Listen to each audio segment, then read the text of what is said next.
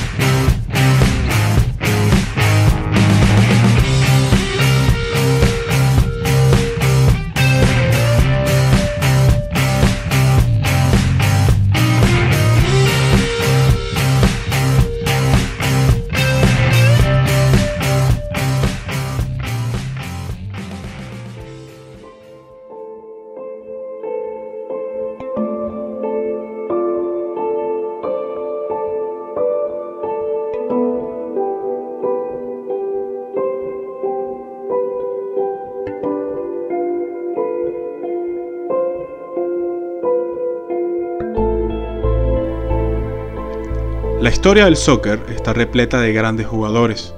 Joe Gatgens, John Harkes, Marcelo Balboa, Brian McBride, Kobe Jones, Kellen Dempsey y Landon Donovan. Pero hubo uno que se destacó por encima del resto cuando la Copa del Mundo recién empezaba, cuando la Segunda Guerra Mundial se estaba desarrollando y cuando la US Open Cup se consolidaba como la principal competición del soccer estadounidense. Billy González fue el primer gran jugador en la historia de los Estados Unidos de América. Billy, de ascendencia portuguesa, nació el 10 de agosto de 1908 en Portsmouth, Rhode Island. Creció en Fall River, a 50 millas al sur de Boston. Se formó en varios equipos amateurs de ligas locales. En 1926, con 18 años, González firmó con Lusitania Recreation Club, su carrera continuó en ascenso hasta firmar al año siguiente con Boston Soccer Club de la American Soccer League. Boston era uno de los equipos más competitivos de la liga. A González le costó entrar en una alineación formada principalmente por jugadores extranjeros. En aquel entonces, la American Soccer League vivía los últimos años de una década dorada para el soccer estadounidense. Esto producto del gran crecimiento económico del país, los dueños de las principales industrias se volcaron a un deporte que aumentaba su popularidad de manera exponencial. Se podían permitirse el pago de fichas mucho más elevadas que en el resto del mundo. Es por ello que muchos jugadores de grandes equipos europeos emigraron a América.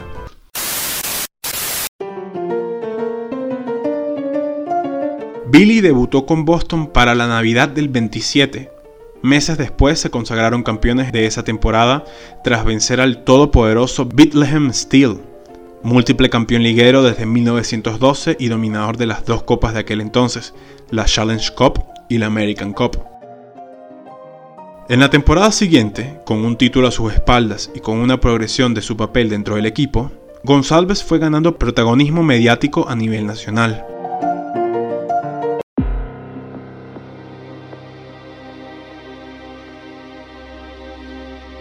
En 1929 explotó una crisis en la liga que al día de hoy se le conoce como la Soccer War, una disputa que terminó con la desaparición de la American Soccer League en 1933. Billy fue trasladado a los Fall River Marksmen, el equipo de la ciudad donde creció y quienes venían de ser campeones. Junto a Bert Paternaut, formó una de las sociedades más letales de aquel entonces, Fall River revalidó el título en las siguientes dos temporadas, a la par de que se consagró campeón de la National Challenge Cup, el nombre de la US Open Cup en aquellos tiempos, en 1930 y 1931. Bert Patno, or Patnaud, depending on how you pronounce it, played 114 games and scored 112 goals for the club. He was a member of the 1930 US World Cup team and was the first player ever to score a hat trick in a World Cup. Adelino Billy Gonzalez was possibly the greatest American soccer player ever. Gonzalez played in two World Cups and made 11 Open Cup finals in a 15 year span. Billy joined the Marksmen in 1929 and was credited with 69 goals in 116 games for the club, but those numbers are a bit hazy since the club moved during his time with the team.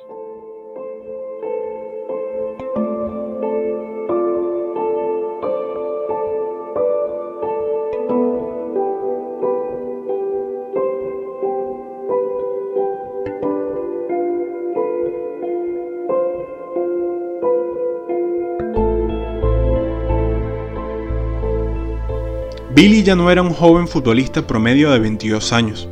En su primera temporada con Fall River alcanzó su mejor cifra goleadora, 22 goles. Meses más tarde sería parte de la selección estadounidense que disputó el primer mundial de la historia organizado en Uruguay. Aquella selección ganó el cuarto grupo por encima de Paraguay y Bélgica, pero perdió en las semifinales ante Argentina. González saltó al estrellato mundial e incluso recibió ofertas en el extranjero. Se dice que el Botafogo de Brasil fue uno de ellos. La Gran Depresión afectó el crecimiento del soccer. Para 1932, la golpeada American Soccer League comenzaba a colapsar. González tuvo que buscar otras alternativas para continuar su carrera profesional. Al año siguiente, buscando una estabilidad deportiva y financiera, Fichó por los Sticks Bayer and Fuller FC de la St. Louis Soccer League, una liga profesional del estado de Missouri. Con ellos ganó dos ligas y dos copas nacionales en dos temporadas. Billy, a sus 27 años, contaba con uno de los mejores palmarés de la época. En 1934 disputó su segundo mundial, el de Italia. Aquella participación fue bastante corta, pero González continuaba sumando protagonismo a nivel nacional. Entre 1937 y 1942, Billy pasó por cinco equipos de San Luis y New York. Fue una época de inestabilidad producto de problemas contractuales. Sin embargo, ganó varias ligas locales. En 1942, con 34 años, fichó por el Brooklyn Hispano de la nueva American Soccer League. El equipo ya venía de ser uno de los contendientes al título, pero fue con su llegada que lograron el único título liguero en su historia y el back-to-back en la US Open Cup en 1943 y 1944. González tenía el récord de más copas estadounidenses en la historia, 8 títulos coperos a lo largo de su carrera. En 1948 abandonó el hispano para fichar por el Newark Germans de una liga semiprofesional, en donde cumplió un rol de entrenador-jugador hasta 1952, cuando anunció su retiro con 44 años. En 1950, siendo jugador activo, recibió el indulto al Salón de la Fama del Soccer en su año inaugural, completando una carrera de 25 años en la que se ganó el título del Baby Root of American Soccer.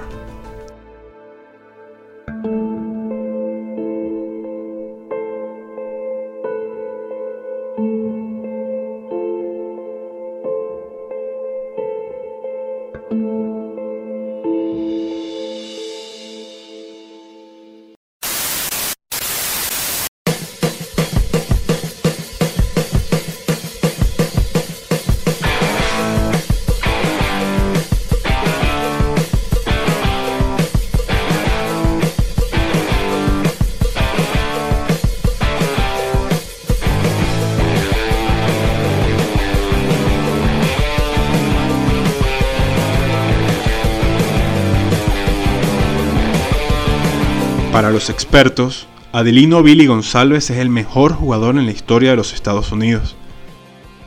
Las últimas tres décadas han estado repletas de futbolistas que lograron tantas o más cosas que Billy, pero su trascendencia y relevancia en la primera mitad del siglo XX sigue siendo recordado por los grandes historiadores del soccer en América.